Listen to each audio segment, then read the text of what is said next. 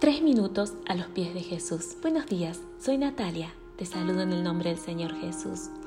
El libro de los Proverbios lo escribe el rey Salomón para guiarnos en la búsqueda de la sabiduría. Y lo primero que nos dice es, el principio de la sabiduría es el temor al Señor. Posteriormente, en el mismo capítulo, el Señor nos dice, los que oyen, los que me oyen, vivirán tranquilos, sin temor a ningún mal. Dos versículos un solo capítulo parecen contradictorios, pero no lo son. Temer al Señor no significa tener miedo. Temer al Señor significa respeto, significa una búsqueda de Él, leer su palabra, escucharle, no dejar de lado sus consejos, sino aplicarlos a nuestra vida. Es dejar que el Señor sea nuestro pastor es reconocer a su Hijo como nuestro Salvador y dejar que el Espíritu Santo sea nuestra guía. El temor al Señor es lo que nos permite una relación sana, confiada y segura con Él. El Señor nos promete en su palabra, mi presencia irá contigo y yo te daré descanso. Su presencia es el Espíritu Santo que vive dentro nuestro. Si lo dejamos actuar, podemos vivir felices y confiados.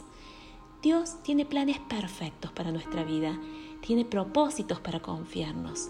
Tan solo debemos confiar, buscarlo, escucharlo, respetarlo y Él será nuestra fuente de vida. El rey David, padre del rey Salomón, tenía esta certeza, conocía, respetaba, temía al Señor y lo expresa en el Salmo 23 de esta manera, aunque yo ande en valles de sombra o muerte, no temeré mal alguno, porque tú estarás conmigo. En otra ocasión dice, vi siempre al Señor delante de mí. Estos dos hombres, dos reyes, tenían sus sentidos y su corazón dispuestos a la dirección del Señor. Yo me pregunto ahora, ¿estoy oyendo al Señor? ¿Escucho su consejo? ¿Lo pongo en práctica?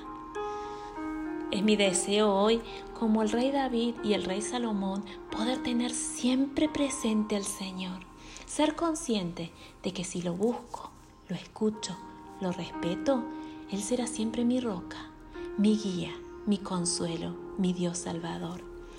Termino con estas palabras de Isaías.